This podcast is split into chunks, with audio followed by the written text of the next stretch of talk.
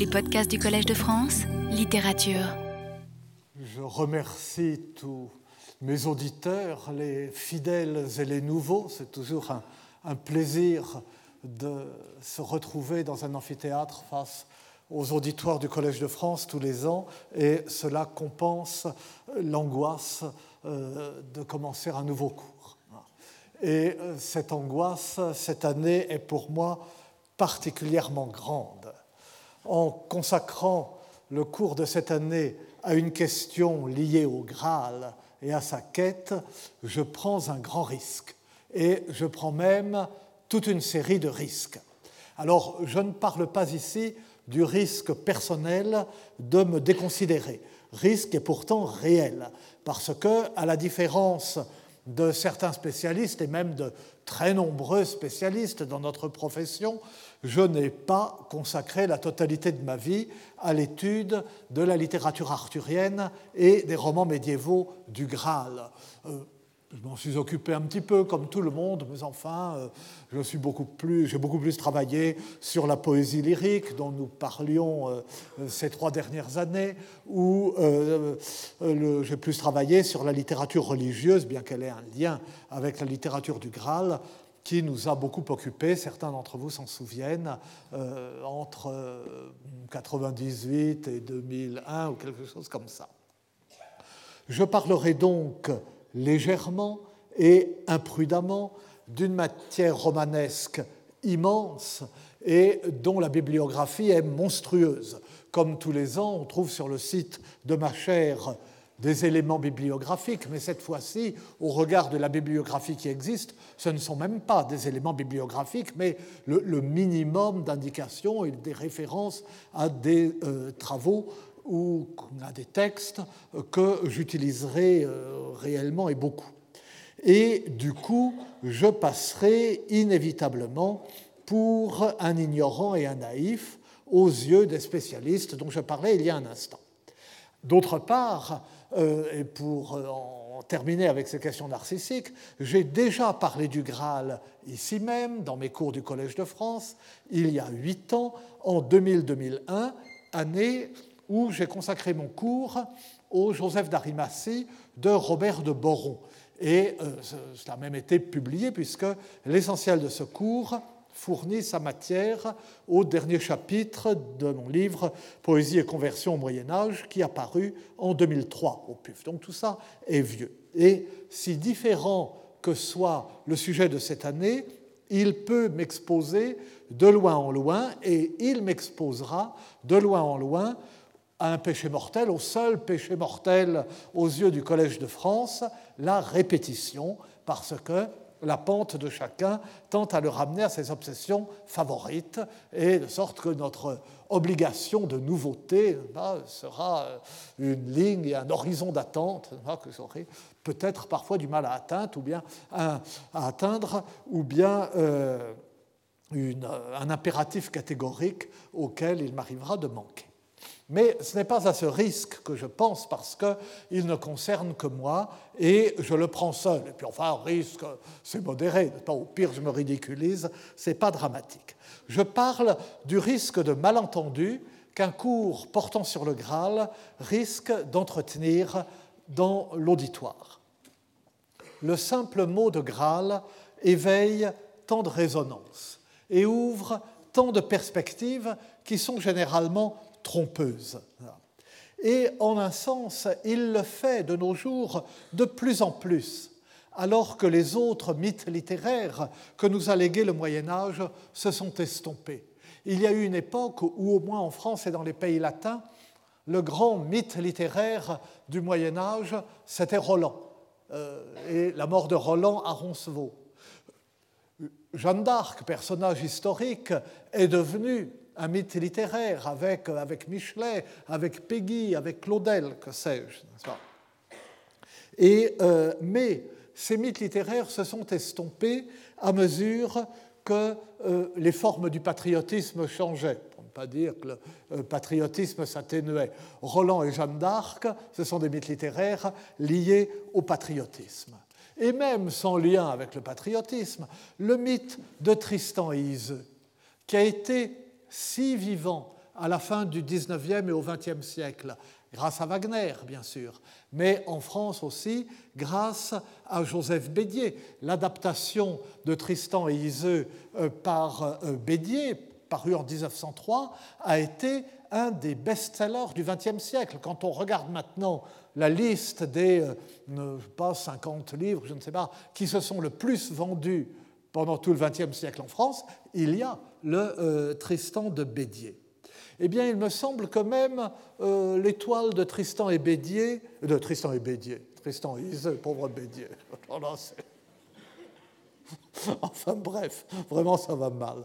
Euh, comme c'est euh, l'étoile de Tristan et Iseux pâlissait, et comme si cet amour exclusif et unique, subi comme une folie, euh, n'était plus de nos jours quelque chose de, proche, euh, quelque chose à quoi on a un accès direct, mais devenait une sorte de pure curiosité, quelque chose d'un peu étranger et opaque. Mais le Graal, le Graal est plus que jamais présent. Dans euh, le langage des journalistes, et pas seulement des journalistes, poursuivre un but inaccessible, par exemple, mettre fin à une crise financière, trouver un secrétaire général pour un parti, euh, résoudre euh, un problème technologique aux retombées économiques fabuleuses, viser un progrès médical décisif. Eh bien, tout cela, c'est chercher le Graal.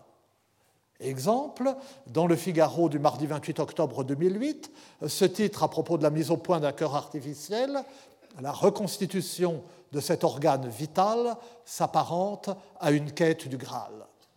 Encore se borne-t-on là à une analogie, c'est comme, et même pas la quête du Graal, une quête du Graal. Mais quelques semaines plus tôt, dans le point du jeudi 2 octobre 2008, M. Pascal Hainaut, directeur de la recherche et de l'innovation chez PSA Peugeot Citroën, déclarait Celui qui mettra au point une batterie bon marché dotée d'une réelle autonomie aura déniché le Graal. Alors, on note qu'il y a une différence entre se mettre en quête du Graal et dénicher le Graal. Est-ce que le Graal est quelque chose qu'on déniche? Mais enfin, ne soyons pas trop difficiles.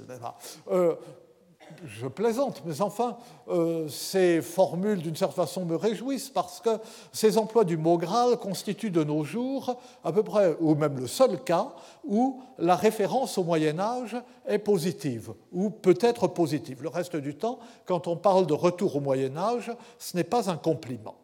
Donc, seul le Graal est adopté et assimilé par l'imagination contemporaine. Et on voit bien qu'il est présent quelquefois explicitement ou euh, souvent par transposition, dans l'imaginaire médiéval qui nourrit euh, les jeux de rôle, euh, les jeux vidéo, certains aspects de la science-fiction, l'heroic fantasy, avec ses catégories et ses sous-genres. Il tient sa place, bien sûr, dans le renouveau celtique. Donc le Graal est partout, le Graal attire, et le Graal attire comme tout mystère dont on espère trouver la clé, et, euh, tout mystère ésotérique et dont on pense qu'une connaissance livrera avec la clé une révélation euh, sur soi-même et sur des mystères profonds. Alors, je n'étonnerai personne en disant que ce n'est pas de cela que je parlerai. Euh, pas des, batteries bon marché, bien sûr, mais euh, pas non plus euh, de l'aspect le plus ésotérique euh, du Graal. Je ne m'occuperai que des romans du Graal au Moyen Âge, ces romans qui sont notre première, et même pas notre première, notre seule vraie source d'information sur le Graal, le seul lieu où il est eu sous ce nom une existence. Il y a, je vais y revenir, un arrière-fond mythique, mythologique euh, du Graal et dans diverses euh, mythologies. Mais le Graal, tel qu'il est défini, le Graal qui s'appelle le Graal, tel que nous le connaissons et tel qu'il existe, il n'existe que dans l'imagination romanesque. Donc c'est de ces romans que je parlerai et c'est ce qu'on attend de moi. Mais même dans ce cadre, je ne suivrai pas, je le crains, les approches les plus séduisantes aux yeux de beaucoup. je n'aborderai pas la mythologie, justement, l'archéologie, la préhistoire du Graal. Il ne fait guère de doute qu'il existe, il ne fait même pas de doute, qu'il existe un lien entre le Graal et euh, les vases, les récipients, les chaudrons euh, de fécondité, hein, même la corne d'abondance, que l'on trouve dans euh, beaucoup de mythologies, dans la mythologie antique, dans la mythologie celtique, dans la mythologie germanique, et hors même du monde indo-européen, influence mise à part, dans la mythologie euh, finnoise, finlandaise, avec le fameux Sampo que trouve le bar de Väinämöinen et le forgeron Ilmarinen. Des savants nombreux et remarquables se consacrent exclusivement à l'étude de ces questions. Et sur ces questions, je n'ai pas d'opinion personnelle, sinon que cette relation existe et que dès lors qu'on a constaté qu'elle existe, il est extrêmement aisé d'accumuler les preuves de ce, constat, mais l'accumulation de ces preuves n'éclaire pas nécessairement l'usage que font du Graal et le sens que donnent au Graal les romans qui sont encore une fois le seul lieu de son existence. Cela permet de comprendre des détails insolites euh, dans ces romans ou des associations. Mais ça ne permet pas de comprendre le sens même euh, de euh, ces romans. À plus forte raison, je laisserai de côté, alors ça, ça va de soi, euh, parce que ce dont je viens de parler, c'est quelque chose de très sérieux, de très intéressant, et euh, que je n'aborderai pas, euh, à la fois par ignorance et parce que mon sujet est ailleurs. Mais naturellement, je laisserai, ça va de soi, je laisserai de côté les diverses fariboles plus ou moins ésotériques qui ont pu circuler autour du Graal, une hypothétique relation du Graal et des Cathares, par exemple, idée qui avait été répandue avant la guerre par le personnage étrange et peut-être sulfureux qu'était euh, Autoran. Mais j'ajoute immédiatement que la question de savoir si certains romans du Graal appellent une lecture religieuse de type ésotérique c'est-à-dire supposant un savoir caché, ou supposant que euh, le salut ou une forme du salut peut être liée à un savoir caché, cette question-là est pertinente. Elle a été remarquablement abordée euh, par euh, Francesco Zambon, qui est venu au séminaire mais il y a bien longtemps et dont j'avais parlé il y a huit ans, dont je n'adopte pas toutes les conclusions, mais dont la démarche est extrêmement intéressante. Bref, j'ai le regret de dire que je ne dirai rien de ce qui attire sans doute la majorité des auditeurs qui voient annoncer un cours sur le Graal. Donc, de quoi parlerai-je? Alors, une approche possible d'un objet littéraire et de textes littéraires anciens et mystérieux consiste, comme je le disais il y a un instant, à remonter jusqu'à leur préhistoire, à en chercher la nature et le sens dans des traditions antérieures, à demi effacées, dont les textes que nous connaissons garderaient la trace, mais sans bien le savoir eux-mêmes, ni bien le comprendre eux-mêmes. Une trace qu'ils méconnaîtraient, qu'ils travestiraient délibérément ou par ignorance ou incompréhension, qu'ils oblitéreraient bien souvent. De sorte que la tâche du savant est de repérer cette trace et de suivre le fil qui montre, qui conduit jusqu'à une cohérence détruite par les textes mêmes qui gardent cette trace. Une telle approche est légitime, elle est passionnante, elle est féconde, comme l'ont montré de nombreux et magnifiques travaux sur le Graal même, depuis ceux de, euh, Jean Marx il y a bien longtemps à ceux de Joël Grisvar, qui a appliqué avec une efficacité très remarquable la grille du Mésilienne, si je puis dire, aux récits médiévaux, ou encore aux travaux un peu plus fragiles de euh, Philippe Walter. Elle est particulièrement adaptée à l'étude d'une légende comme celle du Graal, dont l'ancrage dans les mythes, la relation avec des euh, mythes ou des légendes de l'Orient même, comme l'ont montré les travaux d'Henri Corbin, dont, dont j'avais parlé il y a huit ans. Tout cela est évident. Mais cette approche ne permet pas de répondre à toutes les questions. Que le Graal ait des racines et des correspondants dans la mythologie celtique, et plus largement dans l'ensemble des mythologies indo-européennes, qu'il soit lié à des mythes de fécondité et de fertilité, cela ne fait aucun doute.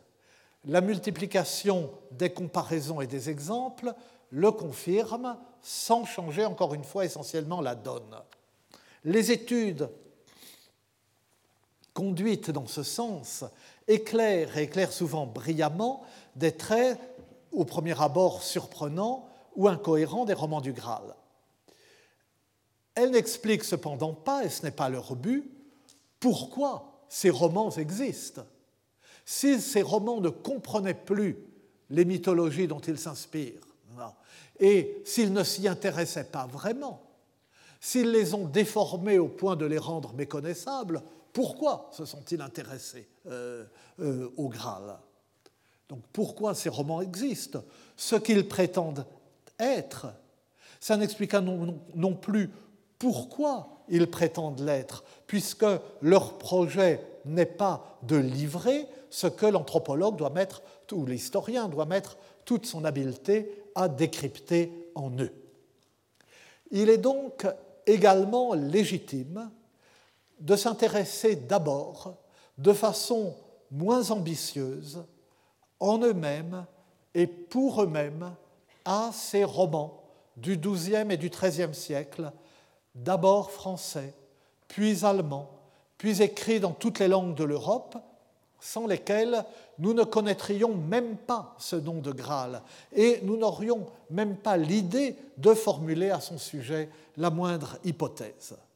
Il est légitime de s'intéresser à ce qu'ils disent et à ce qu'ils veulent dire, et non pas seulement à ce qu'il y a derrière ce qu'ils disent, à ce qu'ils diraient malgré eux, qu'ils ne voudraient pas dire, dont ils ne sauraient même pas qu'ils le disent.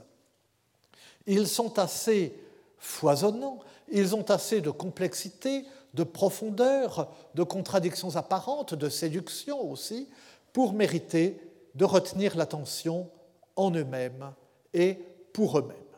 Et euh, ceux qui euh, font l'honneur de suivre ces cours depuis quelque temps ou qui suivent mes euh, travaux savent que c'est une démarche que je suis volontiers, peut-être par incapacité d'en suivre une autre, et qui est de prendre les textes au sérieux, de ne pas essayer d'abord d'aller au-delà du texte, de le traverser, de dire il dit ceci, mais en réalité derrière il y a cela, ce qui met en valeur l'historien et le critique, qui est tellement malin qu'il l'a vu. Mais euh, mon principe est de considérer que euh, si les textes sont ce qu'ils sont, c'est qu'ils ont une raison pour cela, et s'ils disent ce qu'ils disent, et s'ils le disent de la façon dont ils le disent, euh, eh bien, cela présente peut-être en soi un intérêt, et ils ont peut-être de bonnes raisons pour le faire. Toutefois, on devine mon malaise à ces propos mêmes et à la manière dont, en délimitant mon sujet, j'éprouve en somme le besoin de le justifier. C'est que, ou de justifier la façon dont je l'aborde. C'est que j'ai voulu gagner sur tous les tableaux. Attirer et séduire en faisant miroiter le Graal, mais rester fidèle à ma façon d'aborder la littérature du passé, et particulièrement celle du Moyen Âge, une façon d'aborder cette littérature qui ne me prépare ni ne me qualifie particulièrement pour traiter du Graal. Et d'ailleurs, enfin bon, ce, prologue est vraiment trop personnel, et pour l'être euh, plus encore, il y a quelques années, j'avais publié un petit roman sur le Graal. Ça s'appelait Déoda ou la transparence, sous-titre Un roman du Graal. Et, en réalité, c'était un anti-roman du Graal. C'est un roman qui privilégie euh, l'immédiateté de la révélation réservée euh, au simple, en contradiction, en somme, avec l'aventure belliqueuse, la gloire chevaleresque, le savoir caché, la prédestination de l'héritier euh, d'un lignage élu, toutes choses que célèbrent les vrais romans du Graal mon héros n'était pas un chevalier, mais un petit écuyer, et là, euh, ce qu'il y a à découvrir, c'était tout proche, immédiat, il suffit de voir la transparence des choses pour le voir. Bon. Et donc j'étais en contradiction avec ce que sont les vrais romans du Graal, et en contradiction plus encore avec la reconstitution archéologique et l'éloge d'un monde païen dont les mythes seraient écrasés par une évangélisation violente qui fonde les romans inspirés ces dernières années par le monde arthurien. Et euh, ils sont nombreux. Donc, euh, je n'ai pas à me plaindre de euh, mon insuccès, puisque je prends aussi bien dans ma misérable production littéraire que dans mes cours le contre-pied de ce qui attire. Je veux donc gagner sur tous les tableaux, retenir l'intérêt en parlant du Graal, mais parler du Graal à ma façon, qui n'est pas celle qui retient l'intérêt. Et c'est une duplicité coupable que je devrais expier. Parce que chercher les mythes cachés derrière le roman du Graal, comme le font des collègues plus savants que moi, c'est canaliser vers la bonne cause, j'entends la cause scientifique, ou du moins celle de la connaissance réelle du passé, une imagination toujours séduite par ce genre d'approche, mais souvent dévoyée. Si l'on parle encore des littératures anciennes, et ça ne vaut pas seulement pour les romans du Graal.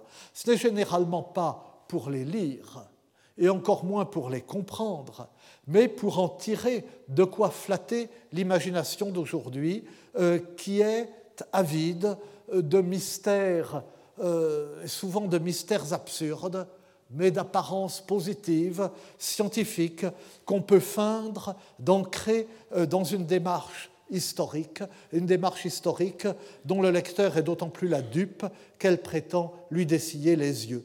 Euh, mystère euh, de la grande pyramide, des temples aztèques, des templiers, euh, Napoléon n'a jamais existé, le Christ a épousé Marie-Madeleine et engendré Monseigneur Escribat de Balaguer, Jeanne d'Arc était la fille d'Isabeau de Bavière et n'a pas été brûlée, les statues de l'île de Pâques sont l'œuvre d'extraterrestres, enfin des, des choses comme ça.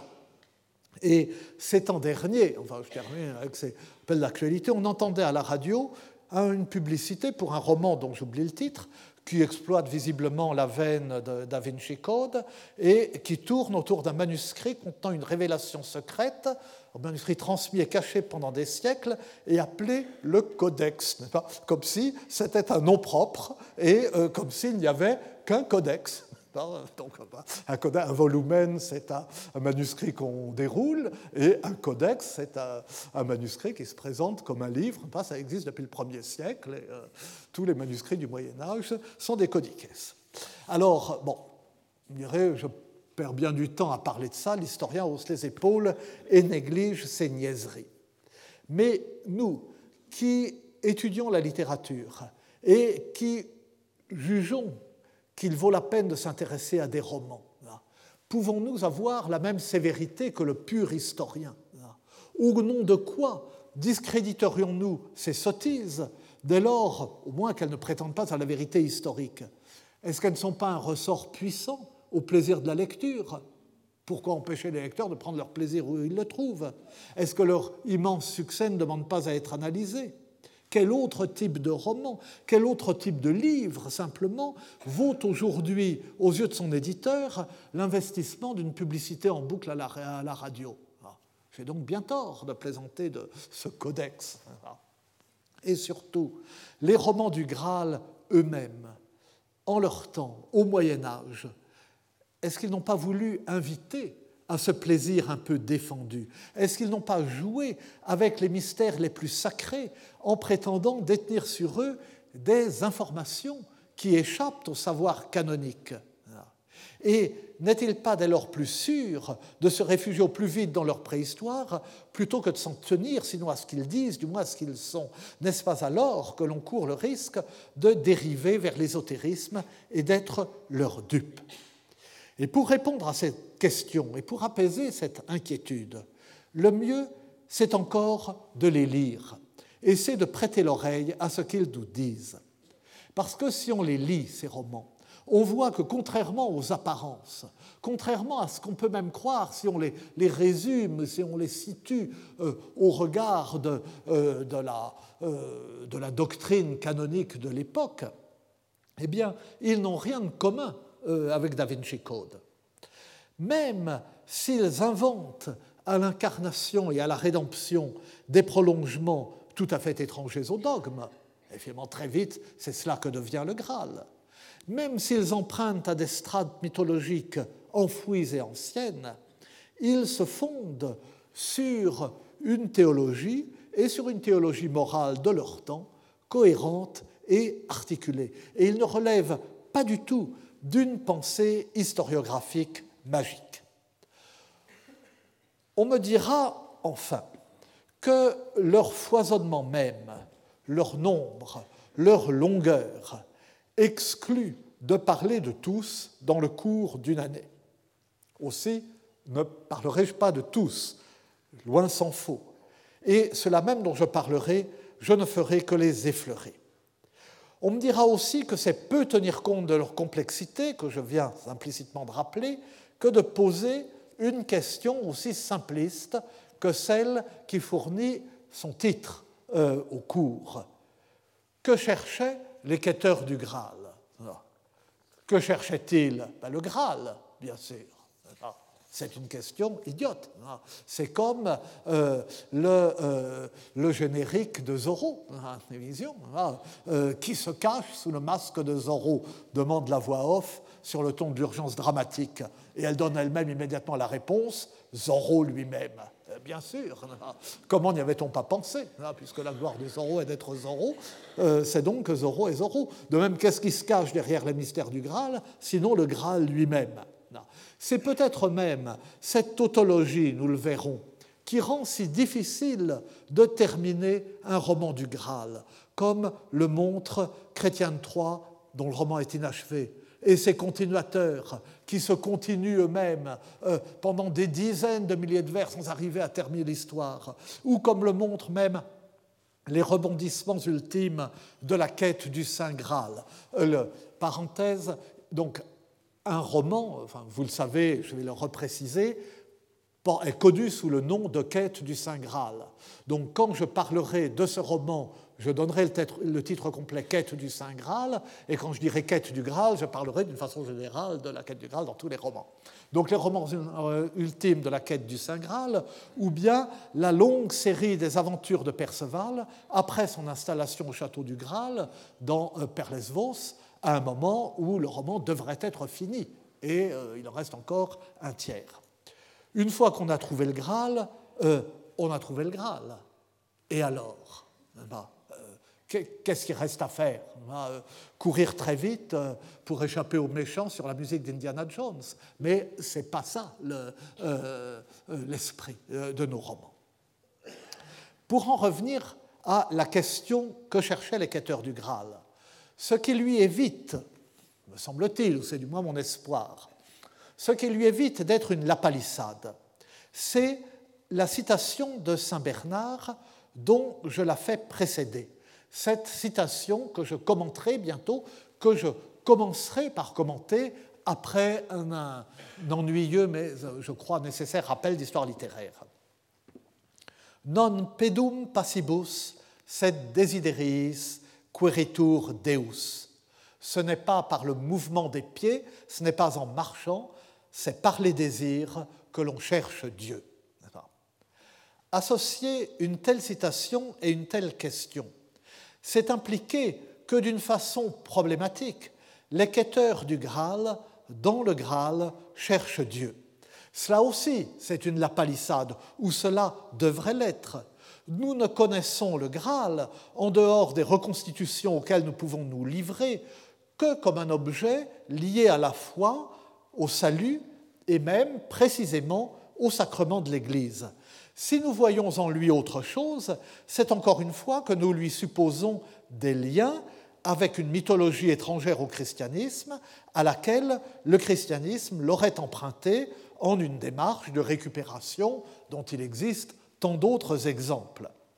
C'est possible, c'est même probable, personnellement, je le pense, mais cela ne change rien à ce qu'il est dans les romans mêmes par lesquels nous le connaissons, ça ne change rien au sens qu'il y reçoit. Que le Graal nous soit présenté dès la première fois où il est fait mention de lui, à notre connaissance, qu'il nous soit présenté dès cette première fois comme un objet religieux, c'est ce qui ressort du roman de Chrétien de Troyes, le conte du Graal, dans lequel le Graal, quel qu'il soit, il ne faut pas compter sur Chrétien pour nous le dire, dans lequel le Graal contient, c'est tout ce qu'on apprend de lui finalement, le Graal contient l'hostie dont se nourrit exclusivement le père du riche pêcheur.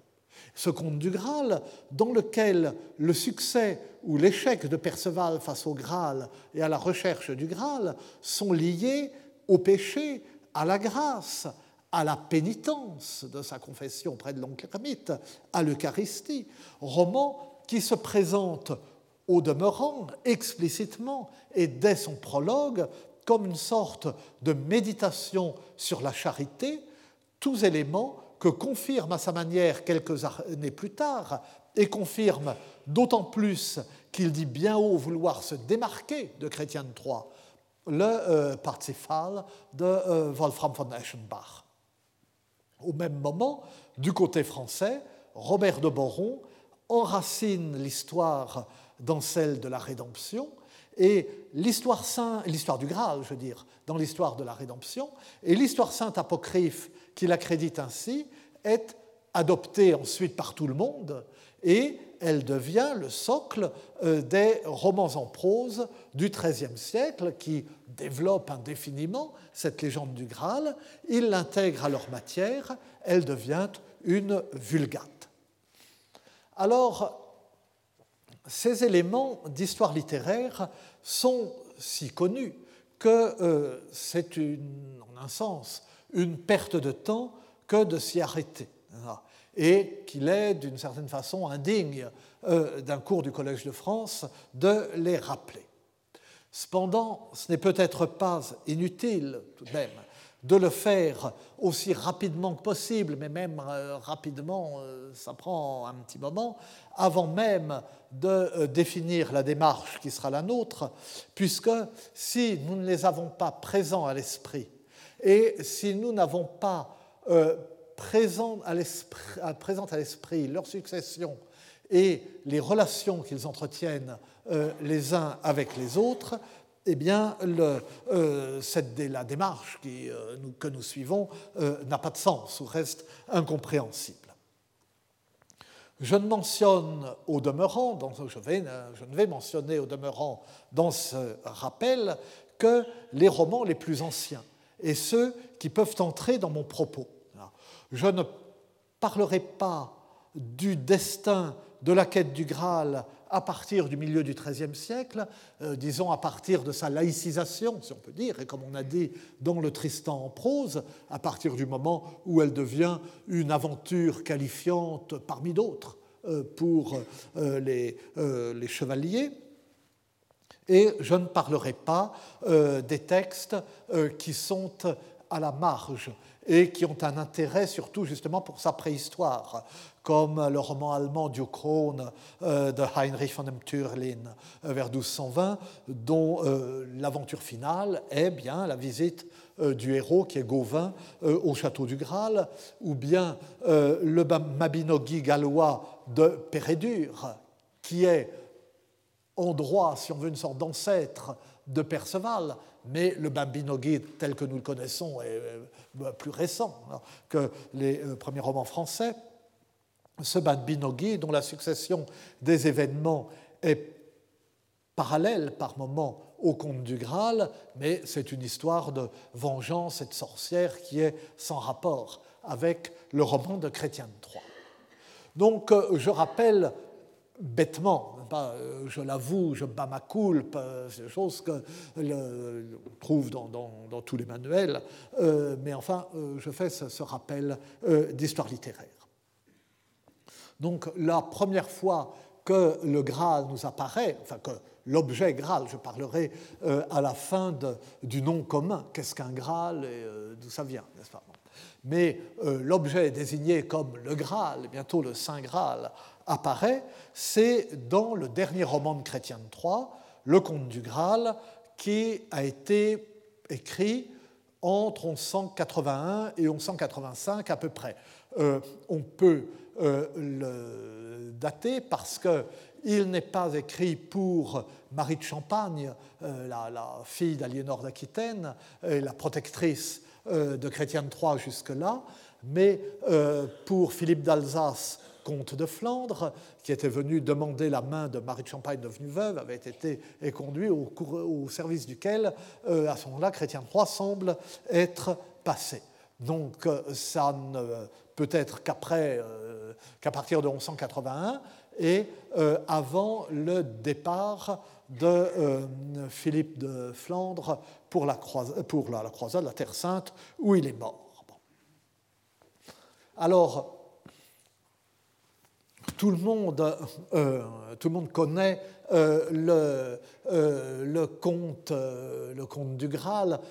Excusez-moi, je vais être absolument ridicule, mais et si je peux me permettre, qui dans cet amphithéâtre a lu euh, le conte du Graal de Chrétien de Troyes. Très bien.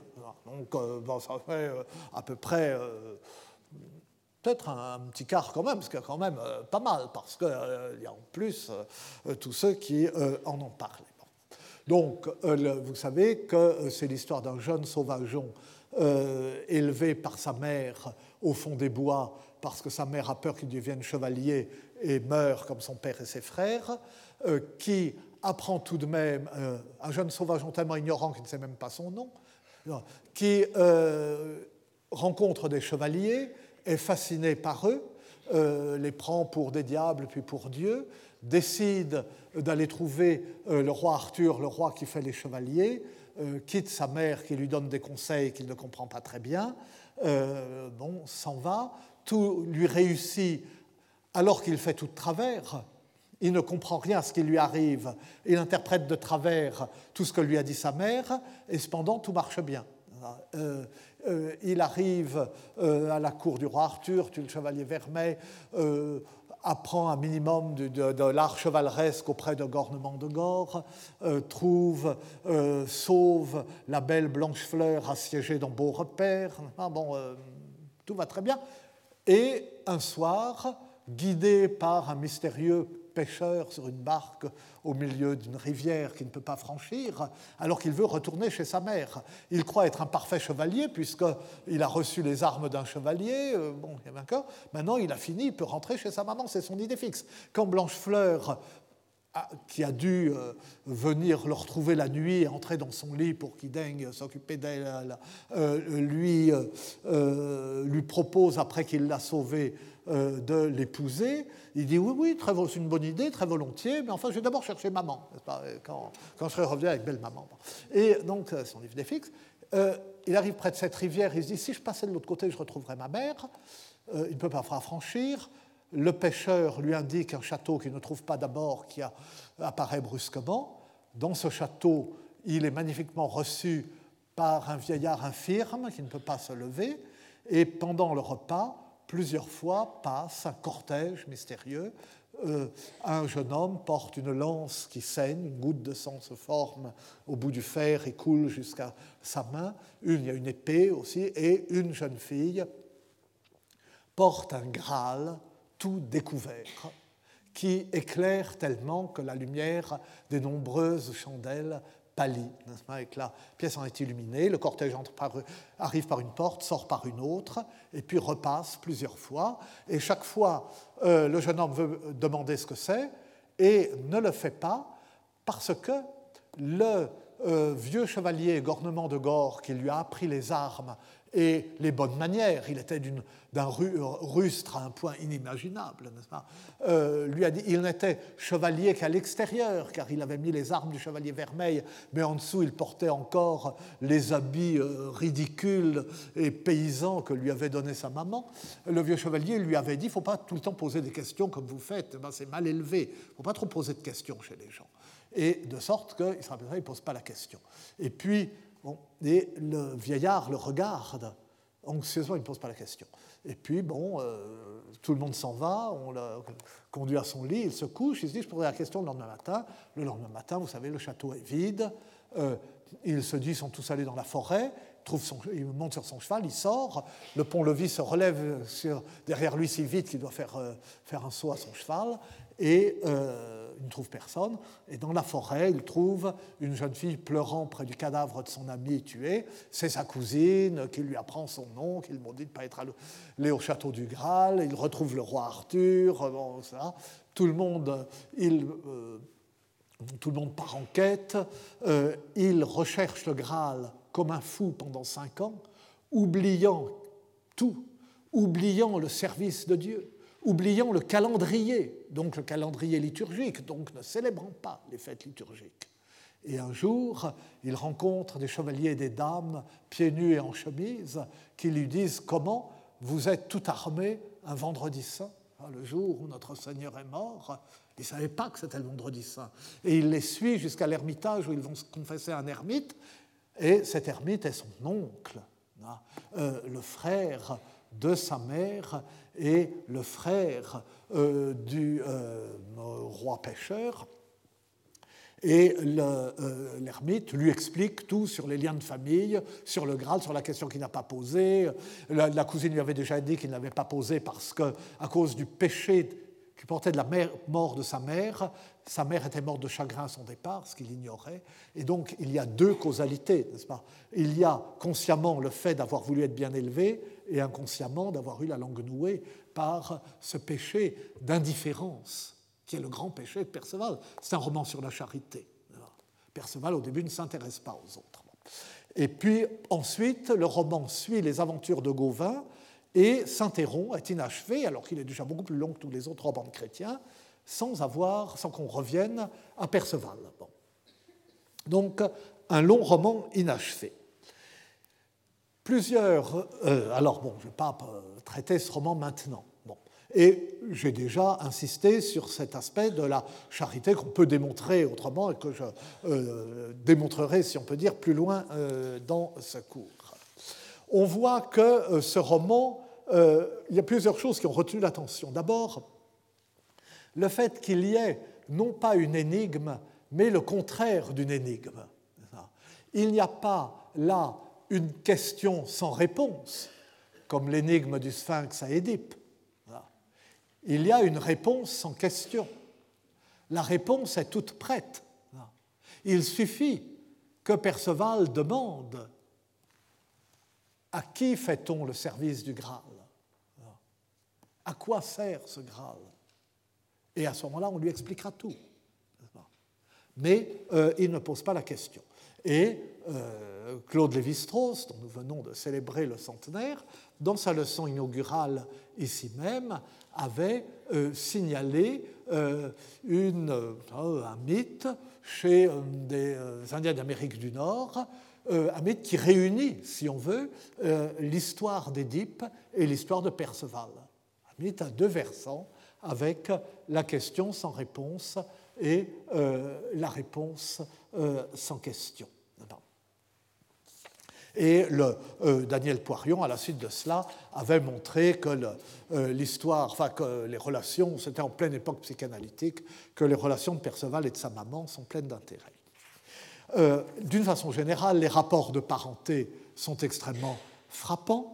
Perceval est sa cousine, de la bouche de laquelle il apprend à la fois son nom, son péché, la mort de sa mère, des renseignements sur le château du Graal, le personnage caché à qui l'on fait le service du Graal est le frère de la mère de Perceval, de l'ermite, le riche pêcheur euh, est son fils. Et euh, autre chose encore, euh, l'importance dans le cortège du Graal de la lance qui saigne. Les derniers critiques à s'être occupés du conte du Graal ont insisté là-dessus pour dire que la, lance qui saigne paraît aussi importante. Cette lance qui saigne, qui deviendra dans les romans ultérieurs la lance de Longin, euh, qu'il était peut-être pour chrétien, mais nous ne le savons pas, euh, est aussi euh, importante dans le cortège, semble-t-il, que le Graal lui-même.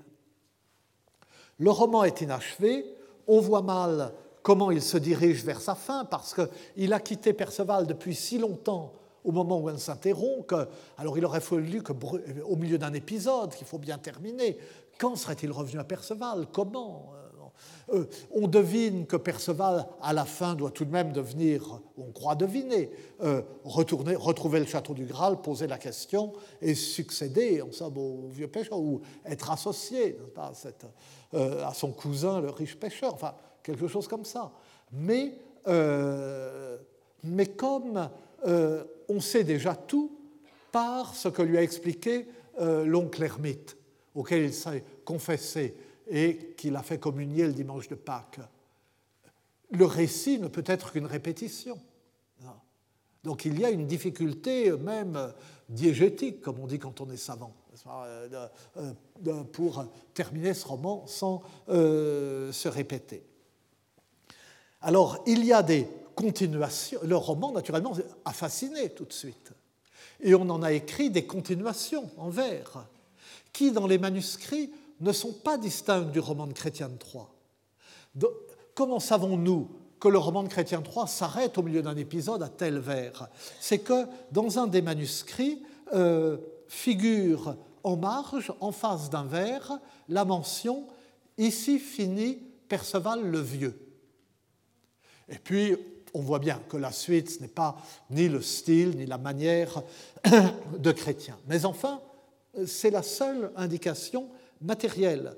Euh, sinon, les continuations ne sont pas matériellement distinctes du roman de Chrétien. Alors, un mot, mais euh, vraiment marginalement, de ces continuations, qui sont en vers et euh, qui servent pour la datation d'autres romans peut-être plus importants. La première continuation, qui est anonyme, date des premières années du XIIIe siècle. Elle ne revient pas à Perceval, mais elle suit les aventures de Gauvin jusqu'à sa visite au château du Graal. De sorte que cette partie Gauvin du roman de Chrétien de Troyes, cette partie Gauvin qui est symétrique à la partie Perceval, parce que Gauvin franchit une rivière et en face de la rivière trouve un personnage qui a euh, une, une jambe de bois en argent cerclée d'or, si je puis dire, qu'on appelle le riche échassier, et euh, qui est donc le symétrique de cet infirme qu'est le riche pêcheur qui ne peut pas marcher. Lui, il lui reste quand même une jambe. Et dans un château mystérieux qu'on appelle le château de la merveille, il trouve sa mère et sa sœur qu'on croyait mortes euh, depuis longtemps, qui le sont peut-être, on ne sait pas si c'est un château euh, de la mort. Mais en tout cas, Gauvin, qui paraît ridiculisé pendant tout le roman, qui paraît le repoussoir de Perceval, il réussit là où Perceval échoue. Perceval veut franchir la rivière et retrouver sa mère. Or, il ne retrouvera pas sa mère, sa mère est morte à cause de lui. Gauvin, lui, franchit la rivière et retrouve sa mère euh, à lui. Donc, les rapports entre les deux sont ambigus.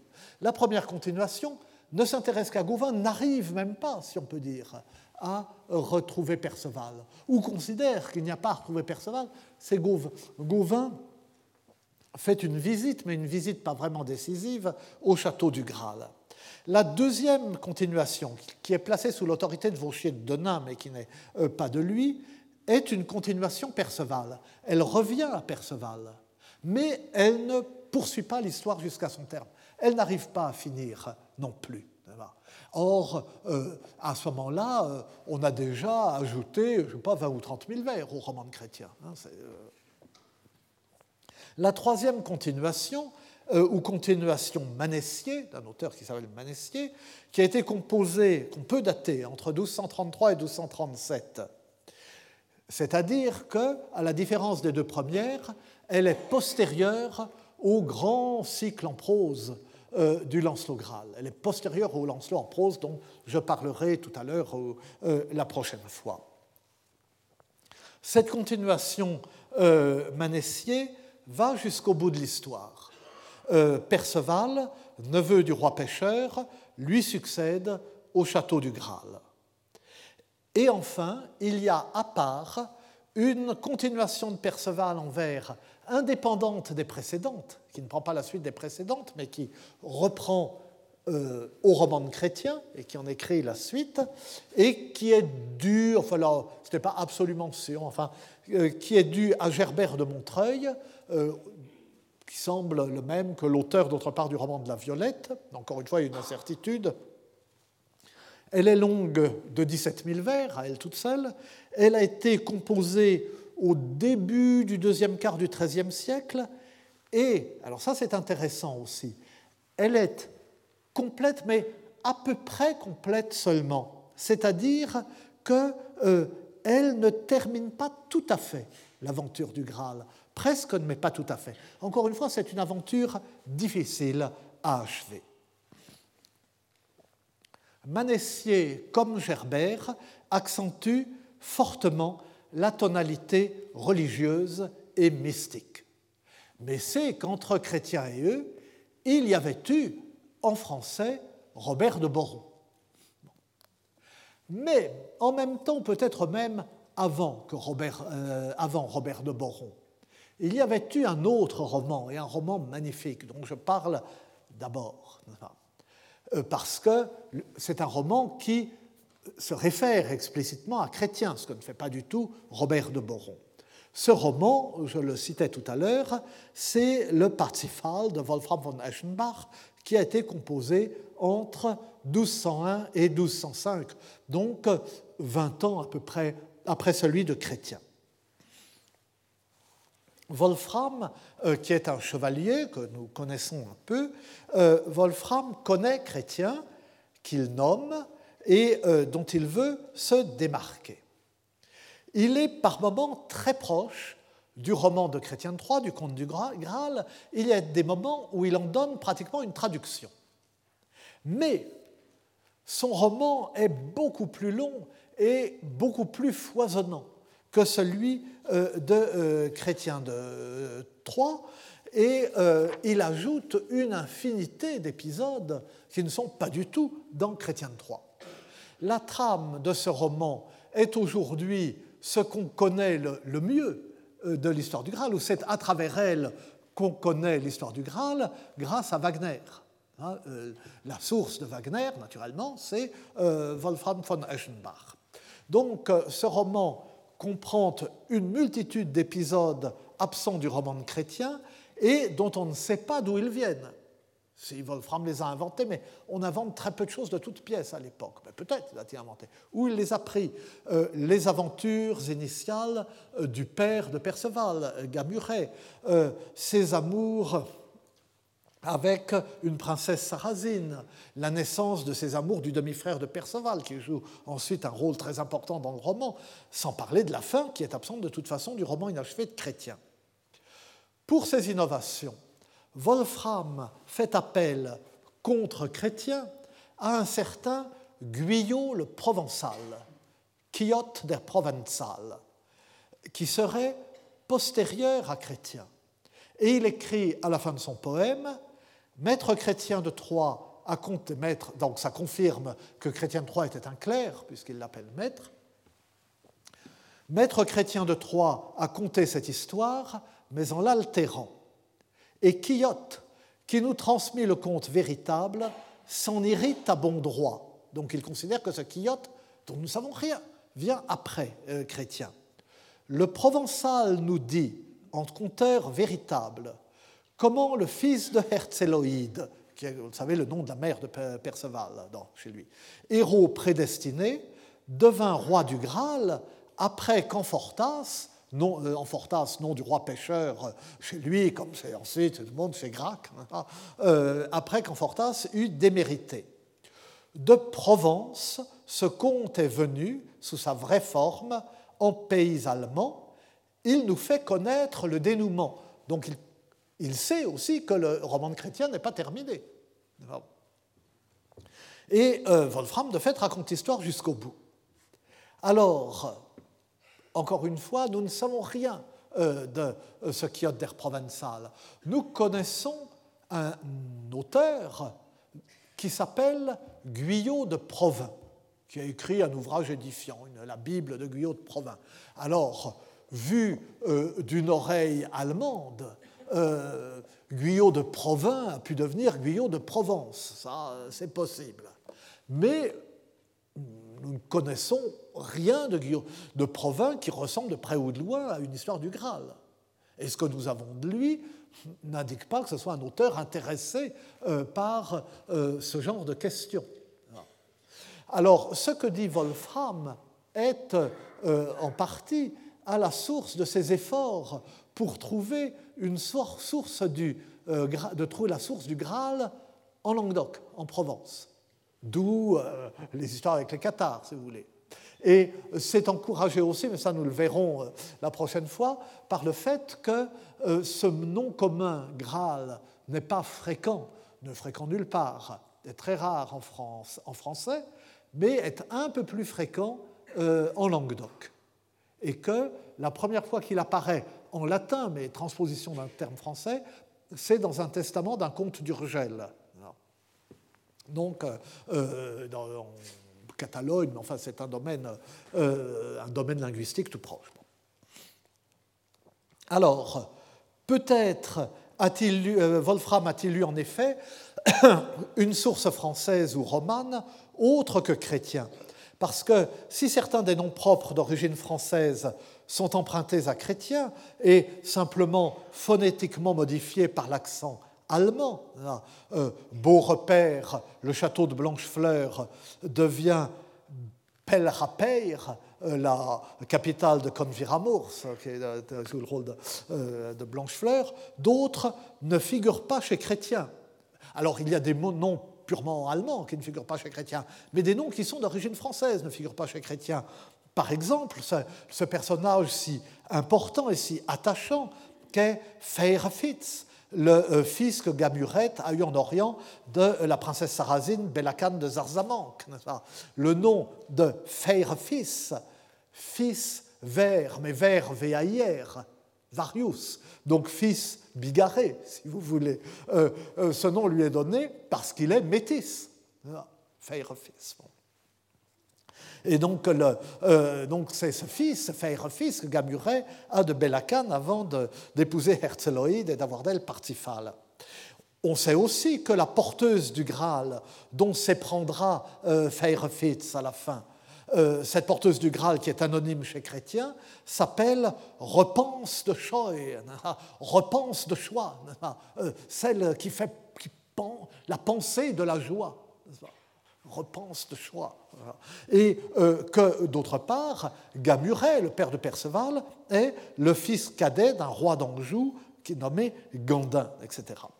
Et alors, vous savez, différence que chez Wolfram, euh, le Graal est une pierre précieuse. C'est le seul chez qui le Graal est une pierre. Et qu'il y a là aussi un, un mystère. Mais sur un point essentiel, et je termine, si vous me donnez deux minutes encore, je termine là-dessus sur un point essentiel, et sans doute le point essentiel.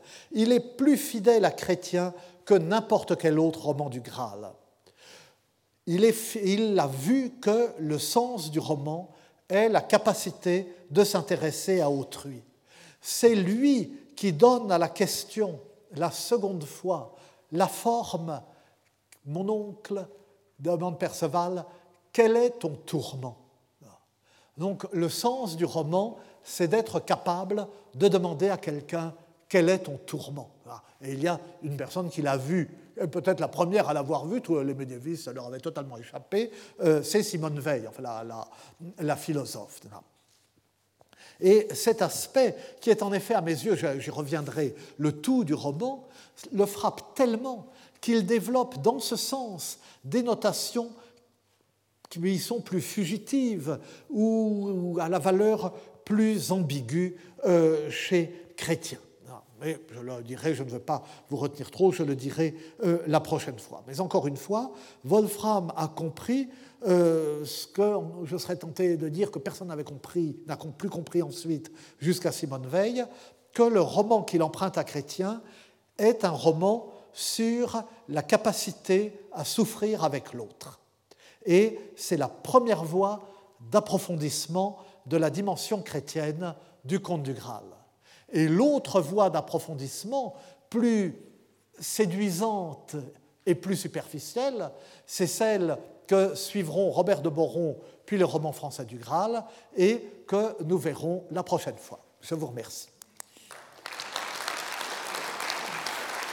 Retrouvez tous les podcasts du Collège de France sur www.collège-de-france.fr.